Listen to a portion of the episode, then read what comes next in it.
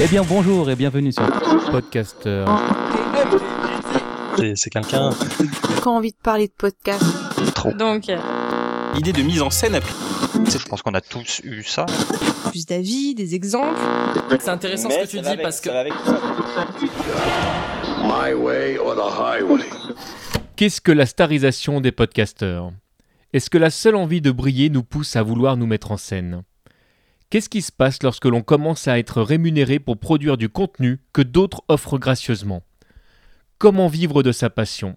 Existe-t-il des formules éculées qui ouvrent la porte de la reconnaissance des financiers?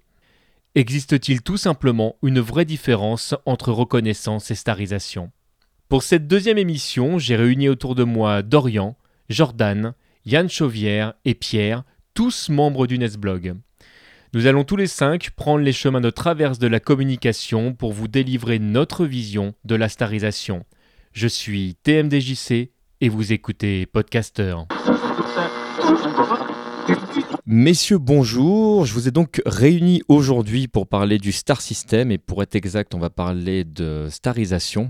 Et, euh, et ben avant de commencer, je vais me permettre de vous présenter parce que ça va être plus simple pour les gens qui nous écoutent. Euh, J'ai juste à ma droite Dorian. Dorian, bonjour. Bonjour. Tu es qui déjà, Dorian? Pour les gens qui, je ne sais pas, qui ne vivraient pas sur cette planète, par exemple, et qui, qui ne te connaîtraient pas.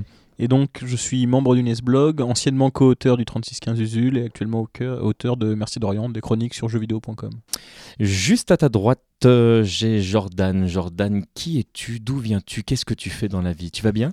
Bien, nickel, nickel. Alors, bah, moi, c'est Jordan, du coup, et je fais post-process, une chronique qui traite du- de la technique dans le jeu vidéo sur jeuxvideo.com. Et voilà, je suis aussi membre du Nesblog. Je pense que tout est dit. Juste à ta droite encore, nous avons Yann, alias CDV. Comment vas-tu? Je vais très bien. euh, donc, je suis euh, un- du coup un des membres euh, fondateurs de Nesblog, co-président, euh, non, vice-président, pardon, de Troit Combo, euh, créateur et euh, programmateur des conférences du Stunfest depuis 2010, et puis animateur de Speed Game.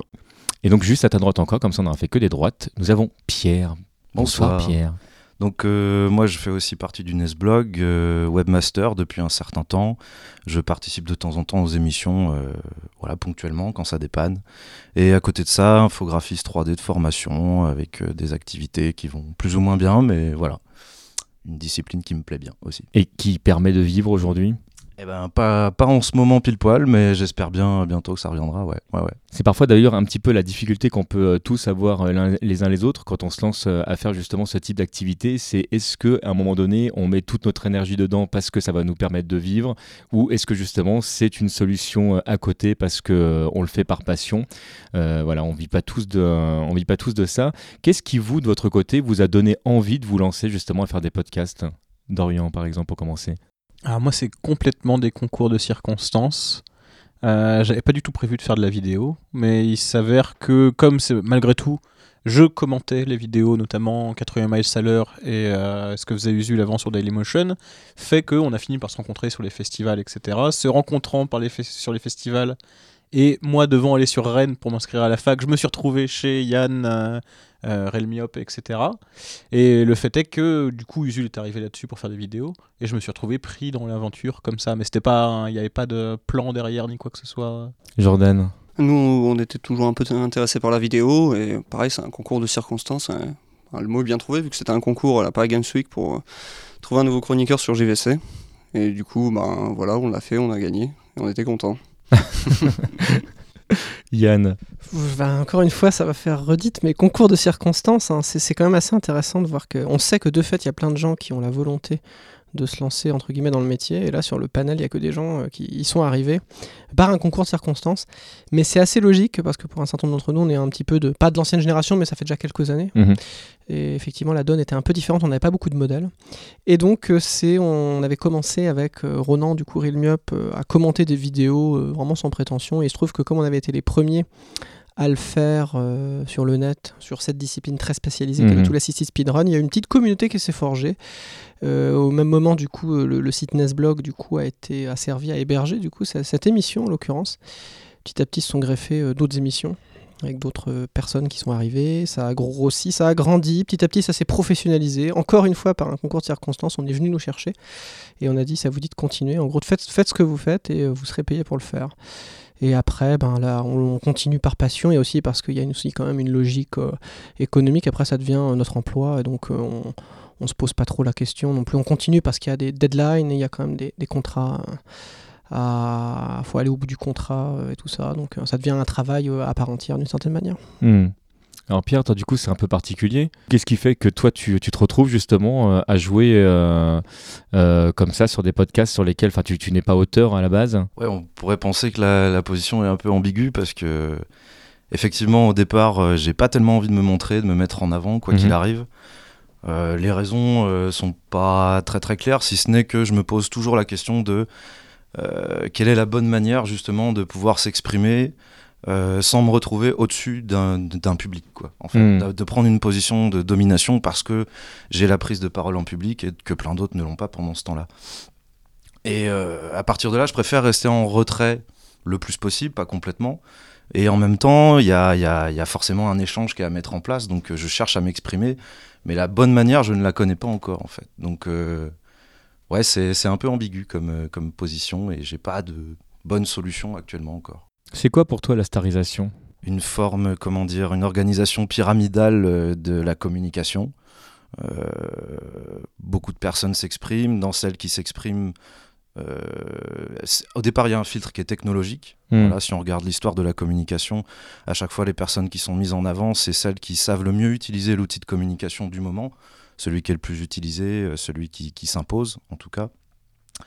Et euh, bah justement, aujourd'hui, la starisation, on peut se poser la question comment elle fait pour survivre à travers un média comme Internet, sachant qu'au départ, cette technologie-là nous promettait une forme d'organisation un peu plus horizontale.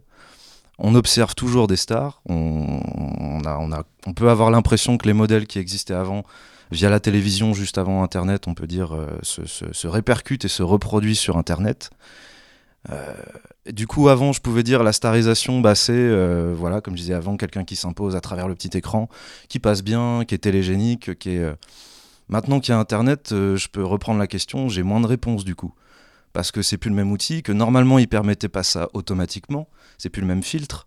Et pourtant, on reproduit encore le même schéma. Et j'ai plus de réponse du coup. Euh.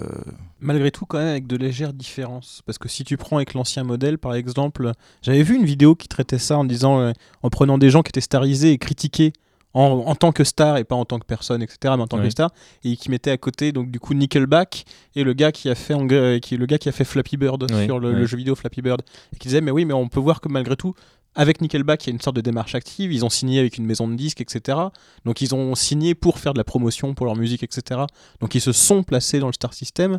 Alors que le gars qui a fait Flappy Bird, c'est juste un jeune gars qui a mis un jeu qu'il avait fait en un après-midi sur Game Maker sur l'iOS, sur le store de, de, Apple, et qui s'est retrouvé avec des millions de téléchargements en quelques jours et qui avait rien demandé à personne.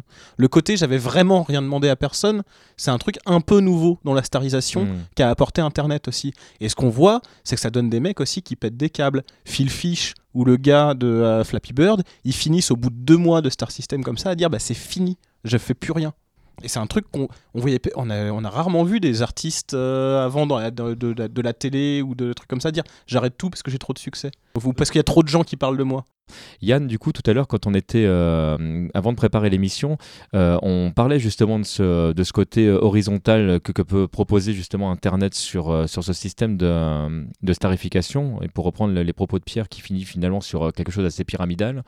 Qu'est-ce que tu penses de ça, toi, du coup Qu'est-ce qui fait que tout d'un coup, on reproduit des schémas qui sont déjà connus? Alors c'est marrant, il y avait une étude du CNAM. J'avais participé à une conférence et donc il y avait des doctorants, des chercheurs qui parlaient là-bas, qui montraient que contrairement à ce qu'on pouvait penser, ça va tout à fait dans le sens de Pierre, là où on opposait facilement l'horizontalité d'Internet et la verticalité de la télé.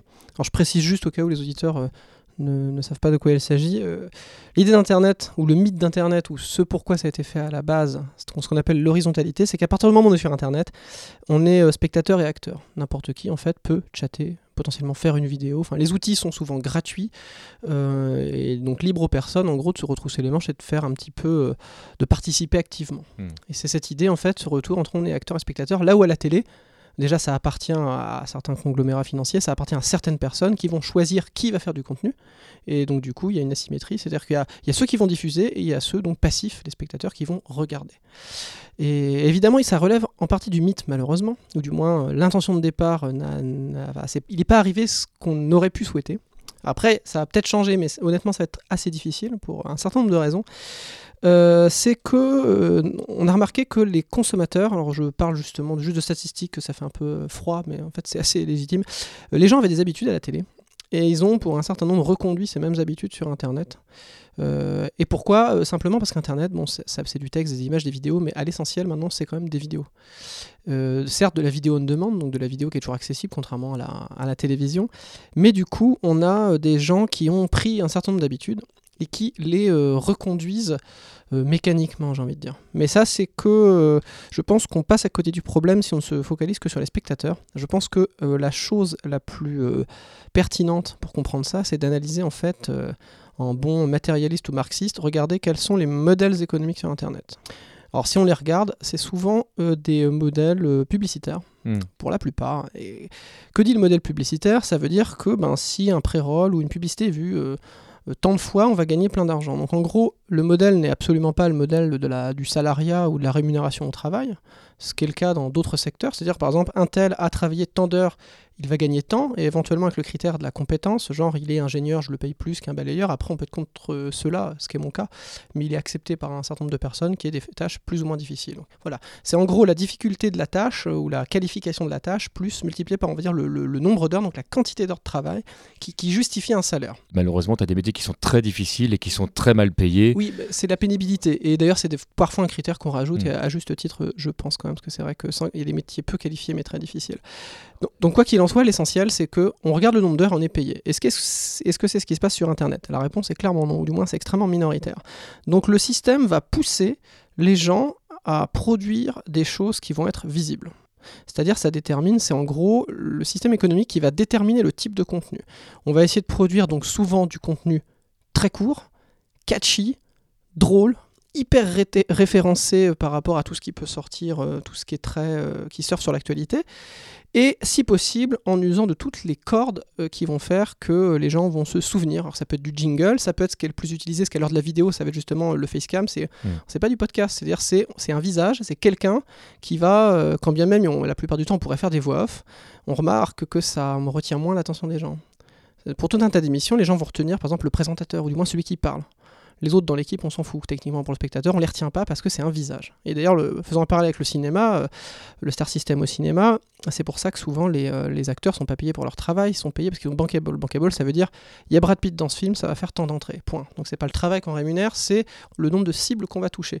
Et donc en gros, quand on regarde ce système économique, on a des, gens qui sont fortement incités à faire des, euh, des choses qui vont être visibles Hmm. Donc là, on cherche à avoir un maximum de clics. Et une de ces stratégies aussi, c'est justement euh, euh, ce visage qu'on retient. Parce qu'à l'heure de la, la société de l'image ou de société du spectacle, comme diront certains, c'est quelque chose qui marche très bien. Euh, c'est un visage qu'on retient et ça fédère en fait souvent des communautés autour d'une personne. Et ça, c'est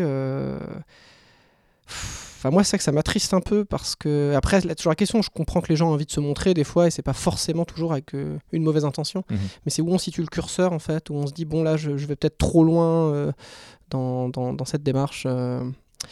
Mais voilà, au moins ce premier point. Le système économique, c'est important, ça détermine en gros la visibilité. Et donc les stars, c'est celles qui sont les plus visibles. Donc on cherche à être une star. Et une fois qu'on est une star, on, on cherche à la rester. Et souvent, comme il y a des phénomènes de concentration euh, lié du coup aux habitudes des consommateurs et deux, lié à la manière dont fonctionnent les algorithmes de recherche sur les moteurs de recherche, on va du coup toujours dire hum, les gens ont bien aimé par exemple telle vidéo, je sais pas, de Norman Cyprien, peu importe, hein, c'est pas pour taper spécifiquement sur eux, mais l'idée c'est les gens ont bien aimé ça, on vous suggère ça. Les hmm. algorithmes de recherche poussent à la starisation. Donc c'est en fait toute l'architecture financière et de référencement en fait qui pousse à ça. Via les j'aime sur Facebook, sur euh, YouTube, j'en passais des meilleurs. Euh. Jordan, du coup, toi, tu, euh, est-ce que tu es attiré justement pour cette, par cette partie-là? Est-ce que le fait tout d'un coup de, de, de, gagner en notoriété, éventuellement, d'être, de devenir une référence, te fait fantasmer? Pas du tout. genre, je pense pas que ce soit une finalité, c'est, c'est plus quelque chose qui arrive, une conséquence, quoi. Je pense que je puisse le vivre bien. J'imagine, j'ai entendu quelques histoires de, gens qui, s'y connaissaient. C'était un peu connu. Et, de leur déboire, au fait, ben, c'est vrai qu'on doit payer la rançon de la gloire et signer des autographes, ce genre de trucs. Et non, je, pense pas que ça, me fasse fantasmer. Après, c'est agréable, par exemple, au Stunfest, de se faire reconnaître, d'avoir des gens qui viennent dire c'est génial ce que tu fais, tout ça. ça c'est quelque chose qu'on retrouve, je pense, nulle part ailleurs quelqu'un qui travaille à l'usine, on ne viendra pas lui dire à la fin de la journée, tu as fait des super boulons, tout ça. Et c'est un peu dommage euh, quelque part, parce que son travail est sûrement beaucoup plus pénible que le mien. Oui, c'est ça, on va pas non plus se mentir et dire qu'il y a des problèmes qui soient graves liés à ça. Enfin, ou alors c'est des problèmes de, hein, j'ai envie de dire, c'est un peu des problèmes de riches. C'est vrai que il faut avoir aussi des problèmes de socialisation pour être dérangé par le fait d'être arrêté dans la rue, etc. Pour mmh. avoir quelqu'un qui te dit ton j'aime bien ce que tu fais, etc. Même si c'est quelqu'un qui le dit de manière très maladroite, etc. C'est quand même pas la, c'est quand même pas la mort à boire non plus. Hein. Mais euh, il y a un truc aussi qui que je vous souhaitais dire, c'est que effectivement, donc euh, il y a les euh, mécaniques qui poussent à la stérilisation, mhm. mais il y a aussi le fait que c'est des choses qui, malgré tout, avant, il y avait des systèmes qui prenaient des individus starifiés, où il y avait l'agent, le chargé de com, etc., etc., etc. Et là, ça a commencé à tomber sur des individus isolés. Et donc, effectivement, certains ont fait le choix d'aller reproduire les schémas classiques, comme on a dit qu'il y avait des schémas classiques de la télé vers Internet qui s'était reproduit quasi mécaniquement de la part des producteurs. Il y a eu la même chose, donc certains vont faire le, choix d'aller s'entourer d'une équipe ou d'aller contacter quelqu'un qui fait un travail équivalent. C'est un peu le rôle des networks, etc. sur, sur YouTube, etc. Et puis il y en a d'autres qui du coup vivent aussi cette situation-là de plein fouet, etc. Et ça a des effets du coup qui étaient un peu pas vus avant. Et du coup, là je me, je me tourne plutôt vers, vers vous deux, euh, Yann et Dorian. Vous êtes, euh, vous êtes des visages maintenant qui sont euh, quand même extrêmement connus sur, sur l'internet français. Le, Qu'est-ce qui vous a, enfin à vous spécifiquement, pourquoi vous avez fait ce, choix, vous, de, rester dans une sorte de, retrait justement par rapport à cette starisation? Il y, a, y a, y a plein d'internautes, plein de youtubeurs qui ont fait un choix extrêmement inverse en fait, qui était vraiment de, se mettre en avant. Et euh, en tout cas, de ma fenêtre, après vous allez me dire peut-être je me trompe, mais moi j'ai ce sentiment en fait que vous avez fait plutôt un choix qui est plutôt inverse et d'essayer de, de, préserver euh, une certaine euh, authenticité. Je ne sais pas si le mot est juste. pourquoi ce choix en fait? Qu'est-ce qui fait tout d'un coup en fait que vous gardez cette barrière? Alors moi, clairement, c'est le cas. pour deux raisons. Une raison qui est simplement j'ai pas envie d'exposer ma, ma, vie personnelle, c'est-à-dire que je sépare, euh, je travaille donc dans le jeu vidéo, certes, je travaille en partie par passion, j'ai pas forcément le métier vu de loin le plus pénible du monde, mais disons que voilà, quand j'ai terminé mes journées de travail, moi j'aime bien discuter d'autres choses, de politique, de philo, de tout ce qu'on veut, donc euh, j'aime pas qu'on me ramène constamment au travail, c'est-à-dire euh, être sur des conventions, en plus on exploite les fans, on a le culte juste de, de, de, ce qui marche et on franchement, c'est pas. Enfin, pour avoir été dans pas mal de conventions, souvent c'est. Euh, je me sens très mal à l'aise parce que ça ne reflète pas euh, enfin, ma culture, euh, clairement. Je me sens pas concerné. J'ai l'impression qu'on prend vraiment les gens pour des truffes.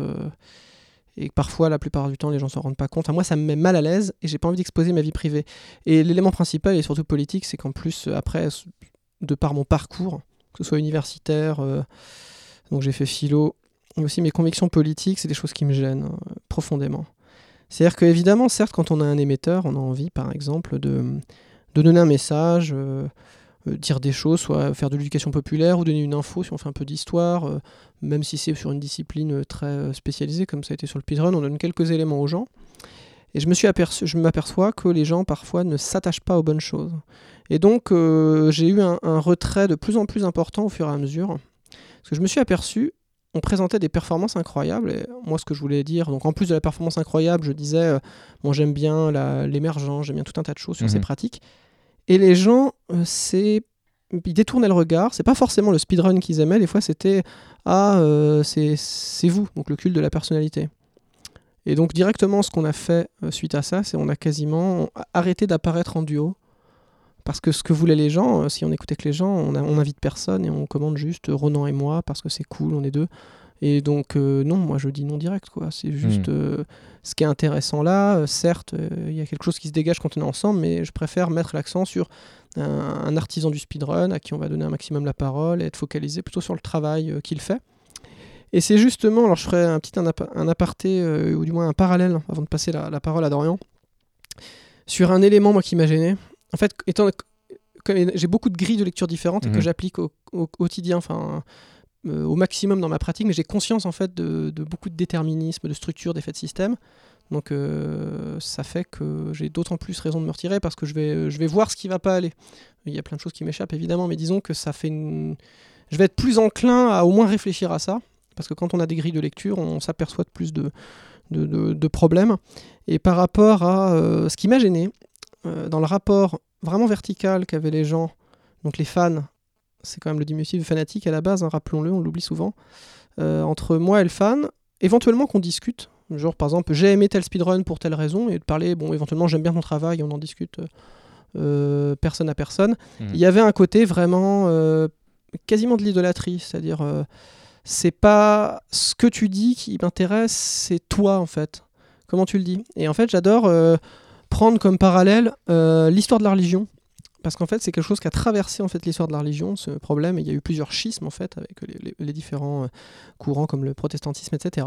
Pourquoi? Et prenons euh, en gros le, le, le- le personnage du Christ, en gros, qu'il ait existé ou pas en fait, parce qu'il est contesté historiquement, mais c'est pas, pas le problème. Su- Supposons qu'il ait existé. Mhm. En gros, il y a une personne euh, qui délivre un message, et ce qui est important, c'est le message. Ce qu'on appelle le credo dans la religion, c'est-à-dire en gros, c'est un, message qui semble important, et un message, il est désincarné. C'est on dit par exemple, faudrait pas que vous vous tuiez les uns les autres, etc.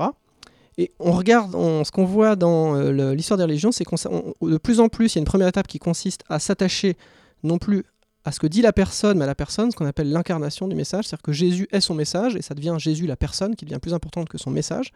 Et la première dérive fanatique, la deuxième dérive fanatique, c'est après l'idolâtrie, c'est là euh, la statue qui représente euh, Jésus qui avait un message. Et dans, tout- dans l'essentiel des monothéismes, on a, euh, comment dire, et surtout dans le christianisme, on, a eu ce phénomène d'idolâtrie, et c'est pas loin d'un phénomène de starification. Ce qui intéresse en fait les gens, c'est plus forcément le message, en fait, ça devient le- la personne qui est l'incarnation d'un message, et au final, après, la personne tout court, et après, la représentation de la personne en figurine ou en poster.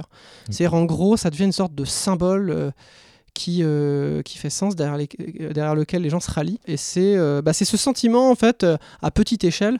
Mais je pense que le parallèle est assez bon avec le SAR système. Cette idée, en fait, que le message, finalement, s'efface dans la personne, et après, c'est multiples représentations dans le langage ou dans les divers posters et autres. Et ça, c'est quelque chose que je trouve triste. C'est que c'est vraiment une dynamique qu'on trouve à plein de niveaux, et notamment sur Internet. euh, c'est euh, donc ça, ça m'attriste un peu. Ça me faisait penser à un exemple justement qui m'amène à.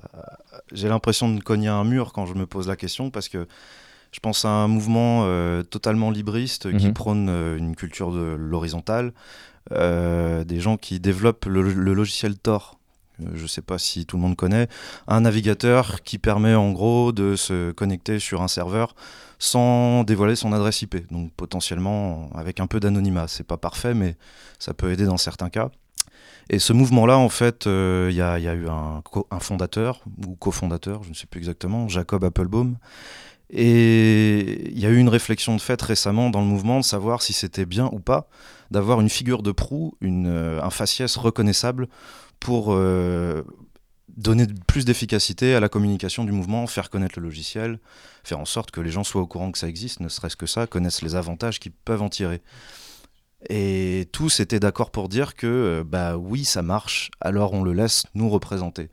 Même si, euh, au fond de leur réflexion, ils étaient tous d'accord pour dire que on aimerait faire autrement, mais on n'a pas mieux. Donc quand des mouvements comme ça euh, en arrivent aussi à utiliser le phénomène de starisation, parce que c'est une star dans le monde du libre, on peut se poser la question de a-t-on vraiment d'autres moyens encore aujourd'hui? Est-ce qu'on les a déjà imaginés ou pas pour communiquer autrement et éviter ce phénomène-là quand on a envie de pouvoir s'en passer? Exemple pour aller plus loin, donc il y a eu euh, malgré tout, donc euh, c'était quoi la, ré- la révolution qui vient, l'insurrection qui vient, qui avait été écrit par ce qu'on appelait le comité invisible, Mhm. qui avait écrit de choisir à plusieurs mains un livre anonymement, et ça se retrouve très vite dans les médias à être c'est Julien Coupa. Du coup, et donc on a retiré complètement l'idée du comité invisible des auteurs anonymes à plusieurs sur un seul livre, Qui est l'idée de voilà, départ. qui est l'idée de départ. Et du coup, ça, voilà, c'est c'est Julien Coupa maintenant. Donc c'est aussi des effets de système qui produisent, euh, qui produisent ça. C'est pas que, ça n'est pas que de la volonté des Mhm. gens. Bah, c'est- c'est c'est marrant, les gens souvent ont besoin de visage pour, y- pour, euh, pour vraiment identifier, ça rend comme plus concret un concept ou un mouvement. C'est L'incarnation. c'est ça, mais c'est le principe de l'incarnation, quoi. C'est du genre. euh, Euh, et le problème, c'est qu'à la fin, ben, on ne, ne, compte plus que la personne. Et prenons par exemple des, des personnages, des personnes que nous aimons beaucoup, nous, au Nesblog, euh, ex-scope le pavé. Alors je mmh. dis ex-scope pourquoi? Parce que bon, c'est des gens très sympathiques qui faisaient des conférences gesticulées. Euh, ils avaient une volonté en fait d'être euh, très vigilants par rapport aux dynamiques spectaculaires, par rapport à l'horizontalité, etc. Donc il y avait une mouvance un petit peu marxiste, libertaire, tout ce qu'on veut, copropriété d'usage. Enfin, dire c'est des gens vraiment cool. Et ils sont, et, au bout d'un moment, ils ont dû se dissoudre pour tout un tas de questions, mais notamment une. C'est que, bon gré mal gré, il y a une personne qui est devenue une figure de proue, qui est Franck Lepage. Il est devenu très connu et par métonymie, au bout d'un moment, euh, les gens, quand ils parlaient de Scope le pavé, c'est oui, Franck Lepage. Et en gros, ça devient une sorte d'incarnation, du coup, euh, qui a posé problème parce que ça invisibilise, enfin le principe de la star, regardons en fait ce que ça donne au niveau la star, c'est euh, étoile en anglais. Une étoile, c'est ce qui est en haut et qui brille. Et quand quelque chose brille plus que le reste, ça invisibilise en fait simplement ce qu'il y a autour. Mais du coup, l'inverse est vrai aussi une fois que tu as repéré l'étoile, ça peut te permettre de découvrir celles qui sont derrière et autour et qui sont moins visibles au départ. Moi, j'ai découvert la scope Le Pavé grâce à Franck Lepage. Je, ne connaissais pas la scope avant, si tu veux, donc j'ai pas fait une assimilation à Franck Lepage, mais j'ai découvert à travers Franck Lepage. Donc il n'y aurait pas eu ce, ce, faciès, il n'y aurait pas eu cette représentation claire et, et distincte. Je sais pas si je serais pas passé à côté finalement. Oui, bien sûr. Après, il y a des usagers effectivement qui vont prendre la peine de chercher, et d'autant que c'est dans leur démarche, parce qu'à la base, ils voulaient lutter contre ça, donc ils mettaient quand même pas mal en avant Scope le pavé. Ce qui nous a permis, nous, auditeurs, de trouver du coup facilement Scope le pavé, parce qu'il aurait eu une personnalité différente, hmm. plus individualiste, il aurait très bien pu ne jamais mentionner Scope le pavé, auquel cas nous n'aurions jamais trouvé les autres. C'est juste qu'il avait une volonté de lutter un peu contre ça, mais malgré cette volonté de lutter, les gens, après, dans l'usage, ont, ont, commencé à parler de Franck Lepage, par exemple, et ses amis. Ça devient le leader mais c'est une tension qui a traversé, euh, parce qu'après on va revenir spécifiquement au Star System sur Internet, tous les mouvements en fait, notamment libertaires, l'idée qu'on ne veut pas d'hierarchie, ou anar hein, si vous voulez, avec des nuances, mais euh, cette idée qu'on ne veut pas d'hierarchie, parce que la hiérarchie c'est la verticalité, donc on va tous décider en même temps, c'est une sorte de, démocratie euh, idéale, et réelle en tout cas, où tout le monde décide, et on a remarqué que très souvent, les dynamiques de groupe font que vont émerger en fait des figures euh, soit parce que des gens argumentent mieux, soit parce qu'ils sont plus charismatiques, ou il y a tout un tas de dynamiques, et au bout d'un moment, il y a euh, des, des, des, effets de système qui font que certaines personnes, du coup, on va leur accorder plus de crédit, donc de fait, ils ont plus de pouvoir. Mais c'est vraiment une, une, question très difficile, et pourquoi dans le Star System ça donne ça en pire, c'est parce qu'en plus c'est instrumentalisé, il y a la volonté en fait d'avoir euh, cette ascendance sur le public, d'être plus vu, plus fort que les autres, parce qu'il y a une vraie hmm. compétition à la vue. Donc là, imaginez si ça marche déjà dans des groupes qui sont très vigilants, qui veulent être, qui veulent être horizontaux, s'il y a déjà ce problème, alors si quelqu'un se dit, moi si je suis visible et que j'écrase les autres, je gagne plein d'argent, on voit ce que ça donne, c'est le Star System. Hmm.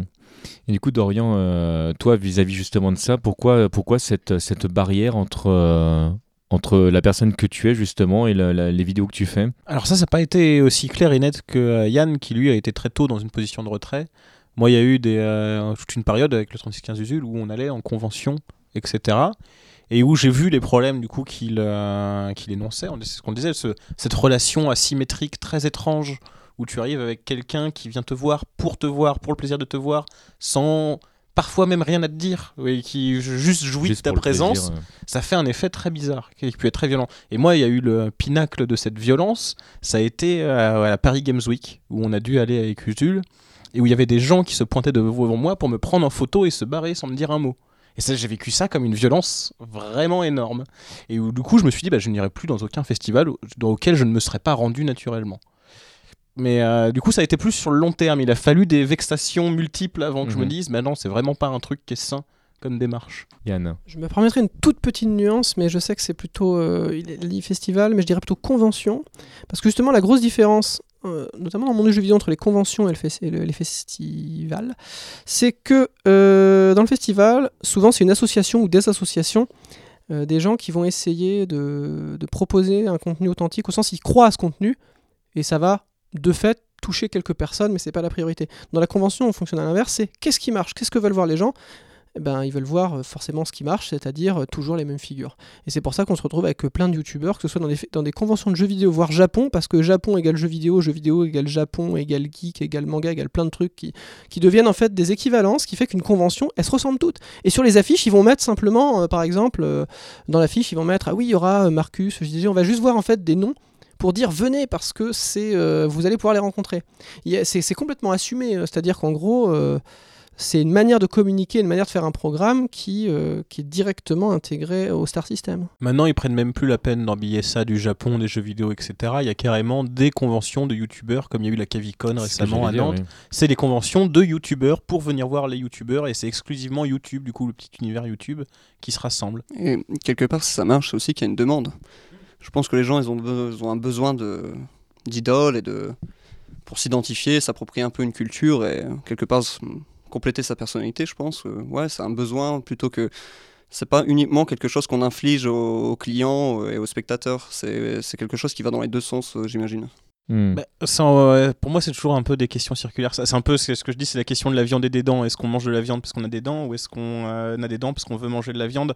Est-ce que les gens, ils ont un ce besoin-là, ou est-ce qu'ils ont intériorisé un modèle qui reproduise du coup aussi? C'est une question qui se pose. On ne sait pas si les gens ont ce besoin-là ou si c'est un besoin qui a été induit par des habitudes et par des pratiques. En fait, le gros problème, c'est que non, je pense que les gens, ils ont plutôt besoin de savoir critique. Alors certes, peut-être qu'on va toujours avoir quelques visages, mais l'idée, c'est de minimiser leur place. D'avoir toujours conscience quand on y a un visage qu'on va aimer. Par exemple, moi, bah même dans ma culture, il y a des gens comme Bourdieu, Marx, euh, que j'invoque assez souvent. Et ça, en fait, euh, mais je sais précisément, à chaque fois, je, vais dire, c'est telle chose, en fait, dans la pensée d'un tel et d'un tel, euh, qui me plaît. Il y a peut-être d'autres choses qui me plaisent moins, et euh, avoir un certain recul, ça veut dire bah voilà, être capable à un moment de dire ce texte-là, il est pas bon, il est assez, assez médiocre, il est confus. Euh. À partir du moment où on n'est plus capable en fait de critiquer le travail euh, de quelqu'un sous prétexte qu'on est fan, et j'observe souvent ça sur Internet, sous prétexte que j'aime cette personne, il y a une sorte d'autocensure que j'observe, c'est-à-dire j'aime tout ce qu'il fait, ou on, va, on va passer sous silence les mauvais trucs, et on, on va faire opérer un biais de sélection sans spécialement l'expliciter. Hmm. Et ça crée des dynamiques que je trouve assez, euh, mauvaises ça, me fait penser du coup effectivement qu'on se retrouve parfois dans des, dans des systèmes qui sont euh, parfois un peu, euh, un peu pervers. Je me tourne vers toi Pierre, mais avant de démarrer l'émission, euh, tu exprimais justement qu'il y avait quelque chose. le, mot pervers est, un mot un peu fort et c'était, c'était pas celui que tu avais choisi, mais qui est que, bah oui, c'est, c'est rigolo parce que tu, tu veux parler de la starisation, mais tu vas utiliser du coup les outils quelque part que, que, tu mets en lumière en disant bah oui, il y a un problème là-dessus, et tu utilises pourtant ces outils pour en parler. Qu'est-ce que tu penses du coup de, de ça exactement? Ben, si je regarde le format de l'émission, euh, on pourrait comparer ça, je sais pas, une, une émission radio. Mhm. Voilà, on, a, on, a, on reprend le concept du talk show radio, on le pose sur Internet, ça fait un podcast audio. Bah, l'émission de radio, euh, comment elle fonctionne euh, encore jusqu'à aujourd'hui Effectivement, il y a les têtes d'affiche sur les grandes radios nationales. beaucoup de gens vont écouter une émission de radio parce qu'ils connaissent l'animateur de l'émission. Mhm. Ils vont, ils vont apprécier la façon d'organiser l'émission, ils vont apprécier les invités parce qu'ils les connaissent aussi parfois. Euh, bon, il y a, le phénomène de starisation qui fait que euh, ça, fonctionne. Voilà. Mais euh, bah, du coup, je me retrouve avec ma question de tout à l'heure. On est sur Internet, on reproduit un ancien schéma. Pour l'instant, c'est ce qui peut nous servir à nous exprimer. après arrive effectivement la, question de bah, on s'est mis en avant, alors on veut pas avoir les effets négatifs qu'on pense être négatifs en tout cas. Donc on, on essaye de, de, prendre un maximum de précautions. Mais euh, ça, enfin, on peut pas. J'espère qu'on peut, pourra ne pas continuer comme ça en fait, d'être sur la retenue, d'être. Peut-être que c'est ça le truc, hein, c'est d'être tout le temps en tension, de se mettre en avant mais jamais trop. Et il n'y aura pas vraiment de meilleure solution que ça. Je, ça, je ne sais pas, mais moi, je pensais qu'avec Internet, en tout cas, avec ce, la façon dont l'outil est organisé, le fait que chaque émetteur est potentiellement récepteur et vice-versa.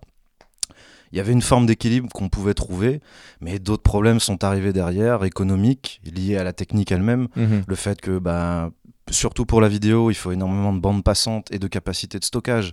Ça demande énormément de moyens, du coup c'est réservé à certains acteurs qui eux-mêmes peuvent imposer leur tri sur qui a le droit de parler, dans quelles conditions, mhm. lesquelles je mets en avant, etc. Donc on retrouve encore une sélection, des filtres, donc une pyramide. Euh, donc on n'y est pas. Donc l'outil était prometteur, la, trame de départ est là, mais euh, ben, d'autres contraintes sont venues s'ajouter par-dessus et on n'a pas encore le... Enfin en tout cas je ne vois pas quelque chose qui me pourrait me permettre de dire aujourd'hui on pourrait faire autre chose. Quoi. Moi ce qui me rassurait et qui était un peu mon espoir c'est que de ce que j'avais vu avant un certain point sur Internet, il y avait des mécaniques de nouveauté aussi beaucoup. C'est-à-dire que les gens devenaient obsolètes comme les choses d'une certaine manière. Et donc, certes, il pouvait y avoir des phénomènes de starisation, mais on était vite oublié, vite remplacé. Très éphémère. Et donc, il y avait, c'est ce que je me suis dit, il n'y aura jamais un Michel Drucker dans l'Internet. Un gars qui a 70 piges est toujours là. Et de plus en plus, je me dis qu'il est possible qu'on finisse par avoir des Michel Drucker sur Internet. C'est-à-dire que des gens qui seront là depuis 20, 30 ans et toujours à la même place. euh, dans, le, dans, les, dans la sphère de, euh, d'influence des, tr- des choses. Ce qui me dérange en fait, c'est pas qu'il y ait des, en soi des, des- des- des personnes connues ou reconnues. Et là, il y a une différence fondamentale entre la reconnaissance et, le fait de connaître quelqu'un. C'est justement le problème vraiment euh, de la starisation, c'est le culte de la personne qui est supérieur à la reconnaissance du savoir ou au culte de la compétence, par exemple, d'une certaine manière. Je pourrais mettre des nuances, mais là, j'aurais pas le temps. Ce que je veux dire par là, euh, c'est que pour reprendre quelques exemples de youtubeurs, on pourrait se dire, bon, si on fait effectivement une convention de youtubeurs, autant amener les youtubeurs à parler de leur activité, ça paraît légitime. Je me suis, on s'est retrouvé dans une position, Nesblog, alors nous on est les spécialistes du refus d'aller en convention. vrai. on refuse très souvent, mais les gens ont pris le pli, donc ils nous demandent moins souvent, on a moins refusé. C'est que c'était un truc sur le Japon, qui parlait d'histoire du Japon. On nous demande, euh, ça vous dirait, vous êtes les invités spéciaux, euh, vous êtes les invités en gros euh, de ceux de cette convention sur le Japon. Alors je pense que la plupart des gens auraient dit ah c'est sympa j'arrive. Ma première question était dit en soi pourquoi pas mais alors qui sont les, invités en fait directement en relation avec le Japon? Est-ce qu'il y a au moins des gens d'internet qui parlent de manga, qui parlent de culture japonaise etc. Non non là y a, on a des youtubeurs qui parlent de jeux vidéo. Mais en gros c'est le culte de la personne, c'est plus le culte, d'entre guillemets de la compétence ou au moins qui ont une légitimité de par leur travail. C'est-à-dire indépendamment du fait de faire des vues, on se dit bah si un tel fait des vidéos sur le manga, ça paraît plus légitime que moi qui parle de speedrun, qui, est- qui- c'est déjà du jeu vidéo et c'est une pratique encore euh, assez marginale dans le jeu vidéo. Ça, ça n'a pas de sens. Hmm. Et je me disais, mais on n'est pas, on n'est pas légitime. Au bout d'un moment, il faut se poser quand on fait un événement, on se dit qui est le plus légitime, qui est le plus représentatif, euh, qui est le mieux placé pour parler de cette chose, quoi. Et souvent, ben, on remarquera que en fait, on s'en fout. On va juste regarder euh, qui a le plus d'abonnés sur Twitter et Facebook. Et on va se dire, ouais, c'est des gens cool, les gens vont venir. Mais au final, en fait, vu qu'on tous nos efforts, on les met pour amener ces personnes-là, au final, ça, ça appauvrit considérablement les programmes et les, les événements, ce type d'événements. En fait, tu pointes du doigt du fait qu'on a notre responsabilité euh, en tant que youtubeur, podcasteur, qu'importe les noms qui sont, euh, qui sont utilisés ici, de refuser quand on n'est pas légitime pour quelque chose. Ce refus il est très marginal, c'est-à-dire qu'en gros, moi, que je suis, je, je pourrais dire, euh, je crois pas fondamentalement au libre arbitre. Parce que je veux dire par là, euh, ça, ça reste très a priori. Si je veux dire, on a une petite responsabilité, mais c'est pas le, le- gros du déterminisme. Il se fait à l'é- à l'échelle du système. C'est des, des déterminismes socio-économiques. Je préfère les analyses matérialistes. En gros, où il y a vraiment, c'est intrinsèquement le système économique, le système médiatique qui contient toutes ces dérives en son sein. C'est pour ça qu'il faut plutôt changer le système. Évidemment, euh, dans ma vie de tous les jours, j'ai l'impression d'agir en tant qu'acteur. Donc, euh, c'est on va dire, c'est assez marginal. euh, et pour reprendre la théorie du choc, euh, Naomi Klein, c'est ça. Donc, en gros, elle a l'idée du, euh, on a quand même une petite responsabilité au quotidien et par petites actions, même si c'est marginal. Je vais accorder ça parce qu'en fait, la théorie, si on est strictement matérialiste, c'est bon, autant arrêter. Donc, on va dire. Au quotidien, on peut au moins essayer ces petits refus, c'est toujours ça de gagner, quoi. C'est pas ça qui va faire changer le système, mais c'est toujours, c'est toujours ça de gagner. Ce qu'il faut voir qu'on peut rapidement être un peu dupe du système, plus ou moins volontairement, inconsciemment, etc. C'est vrai que pour moi, pendant longtemps, j'ai envisagé les conventions sous l'angle de. Bah, il y avait des gens qu'on voyait peu souvent. À l'époque, Karim Debache, certains comme Antoine Daniel, etc. Et donc la convention, c'était aussi une manière d'aller voir des copains, des gens qui avaient une même pratique que nous, qu'on voyait rarement, etc., et de se rassembler. Et du coup, ça rendait presque agréable cette expérience que d'aller se présenter derrière une table, à signer des autographes, etc., qui est un exercice euh, horrible et pour le public, je suppose. Enfin, en tout cas, moi, si j'étais dans le public, ce serait horrible pour moi, et pour moi derrière la table, parce que ça aussi, c'était horrible.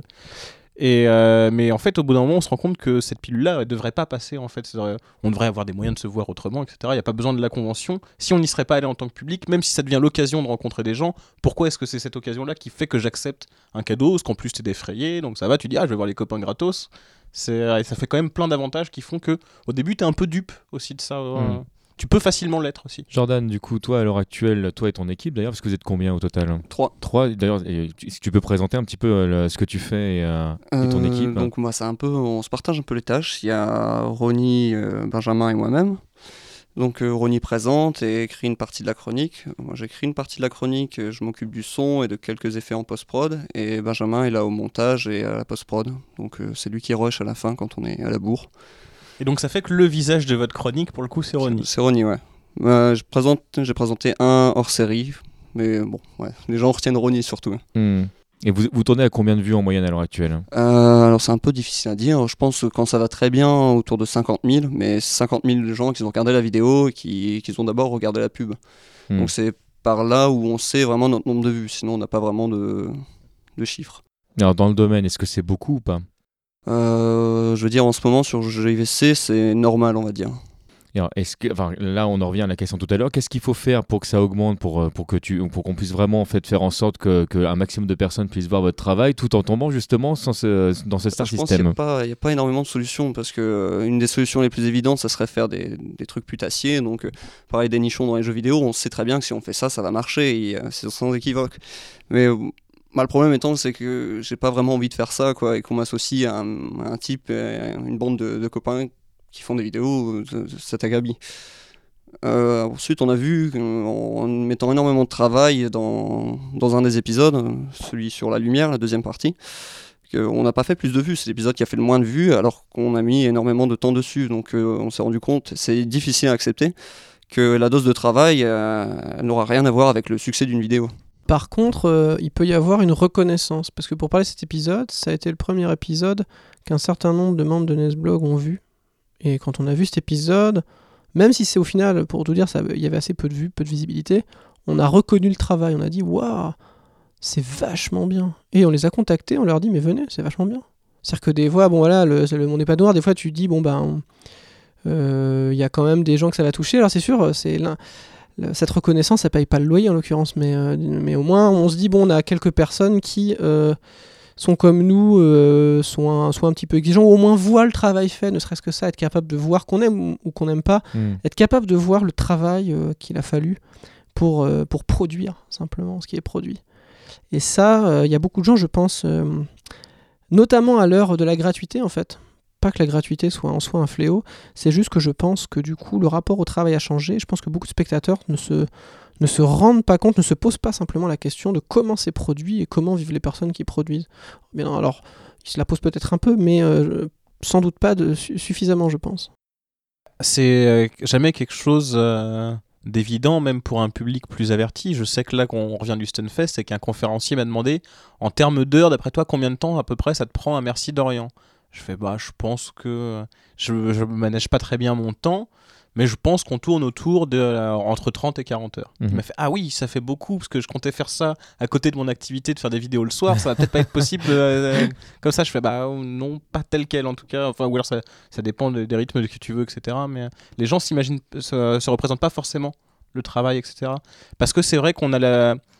On a l'habitude, parce qu'il y a un culte, malgré tout, il y a aussi des, des- il y a des mythes qui euh, vont sur Internet, et les gens aiment bien l'idée que c'est fait tout seul un peu à l'arrache. Et c'est pour ça que même certains gros youtubeurs, ceux qu'on nomme toujours, Norman, Cyprien, etc., continuent, même malgré tout, maintenant qu'ils ont des gros moyens, une grosse équipe avec eux, que maintenant Cyprien, il tourne plus chez lui, il tourne en studio, mais il continue de tourner à l'iPhone, par Mm. contre.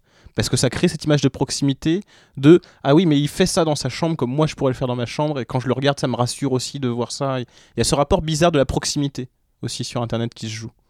Qu'il a pas qu'on on, se rend, bien compte en tant que spectateur qu'on n'a pas le même rapport à Cyprien qu'à Jean-Luc Reichmann. Hmm. Est-ce que- le fait du coup euh, de justement là encore d'être filmé euh, face caméra avec des, plans rapprochés euh, contribue contribue à ça? Ça, c'est une question que je me pose souvent. Parce que euh, je l'avais posé à Usul de, sur pourquoi il avait commencé à montrer son visage. Et donc, lui, c'était aussi sur des logiques spectaculaires de dire bah voilà, ça fait plus de variété de plans quand tu as des moments où tu montes ta tête, ça fait des coupures par rapport aux voix off, etc. Et le fait que ça commençait à se faire beaucoup sur Internet. Donc, il s'est dit peut-être que pour toucher plus de gens, il faudrait que je montre euh, mon visage. Et c'est vrai que c'est quelque chose qu'on observe de pourquoi on sort de la voix off. Moi, je l'ai fait sur jeuxvideo.com. Il y a eu un moment où je faisais beaucoup de voix off et juste parfois j'apparaissais un peu en fond vert pour faire un peu de variation à l'image quand même. Mais du coup, les gens m'ont dit non, on préférait avant. Donc du coup, c'est vrai que je suis un peu revenu parce que je me suis dit bon, bah, autant que ça plaise aux gens quand même. Mais euh, il y a ce besoin-là aussi, malgré tout, de voir, de personnifier, de voir qui parle aussi. Mais c'est peut-être des questions de confiance qui se jouent là-dedans aussi. Je sais pas du tout. Et je suis très curieux euh, par rapport à ça. Euh, c'est, enfin, moi, je, viens vraiment du monde de, l'audio euh, à la base, que ce soit aujourd'hui, et je suis certainement le plus connu pour, mon travail pour, pour Bagro Point, mais le, moi, j'ai eu l'occasion de travailler pour une radio associative il, y a, il y a des années, et c'était déjà donc vraiment donc la, la voix qui faisait qui, bah, qui, était au centre de, mon travail et, très très peu la, vidéo. Et c'est vrai que euh, à chaque fois que je me suis retrouvé à travailler sur un support euh, vidéo, je me suis toujours posé la question euh, de l'intérêt de cette vidéo. À l'heure actuelle, à l'heure actuelle pardon, Demash qui qui est diffusé sur, sur Gaming Live me pose par exemple question est-ce que c'est vraiment intéressant qu'on voit le visage des intervenants? Et malgré tout, quand on fait des, des, podcasts comme on est en train de faire là ce soir au format audio, qu'il y a des gens qui ne sont pas connus, on me pose souvent cette question via les réseaux sociaux, via les courriels, qui est que euh, ah mais pourquoi vous l'avez pas fait sur YouTube comme ça, on aurait pu vous voir, voir comment c'était enregistré, etc. Et c'est vraiment une, question que je me pose en fait. Qu'est-ce que ça rajoute la vidéo par rapport à, l'audio? Moi, je sais que j'ai une petite préférence pour le format audio parce que j'ai l'impression qu'il y a moins d'éléments parasites en fait qui viennent bah, justement embêter l'auditeur sur ce qu'il est en train d'écouter. Il peut vraiment complètement s'adonner à, à, cette, cette partie-là. Il n'y a rien d'autre qui vient l'embêter. Sur pourquoi, je suis incapable de le dire, mais en tout cas, c'est un fait que la vidéo et que l'audiovisuel a un pouvoir de captivation qui est autre que celui de juste l'audio ou juste l'écrit. En soi, Merci Dorian, ça pourrait être juste un, texte écrit. Mhm. Mais c'est juste que c'est évident qu'il toucherait beaucoup moins de monde si c'était juste écrit. Et ça, c'est un truc dont tout le monde s'est rendu compte et où l'Internet avait ça qui offrait un espoir en disant voilà, même des gens qui sont des kidam jusqu'ici, qui sont des individus isolés, ils vont avoir accès à l'audiovisuel qui est un outil puissant, plus puissant que le texte, plus puissant que le son. Hmm. Et en final, on s'est aperçu que ça justement aussi décalqué certains modèles qui venaient de l'audiovisuel du coup. C'est euh, il y a eu l'avantage et le défaut qu'il y a avec ça. Ça a apporté ce, cet outil puissant à des individus, mais de même ça leur a apporté les modèles qui étaient nés dans l'audiovisuel classique. Hmm. Bah, il y a plusieurs éléments qu'on peut reprendre pour répondre à cette question. L'accessibilité, je veux dire, il n'y a pas besoin de, spécialement faire des statistiques très poussées pour s'apercevoir qu'au au final, à l'heure d'aujourd'hui, peu, peu de gens lisent. C'est-à-dire qu'on va préférer regarder une vidéo ou un podcast. Donc déjà, c'est le premier élément de réponse, c'est-à-dire que les textes, quand bien même ils seraient bien écrits, ils vont moins toucher de gens.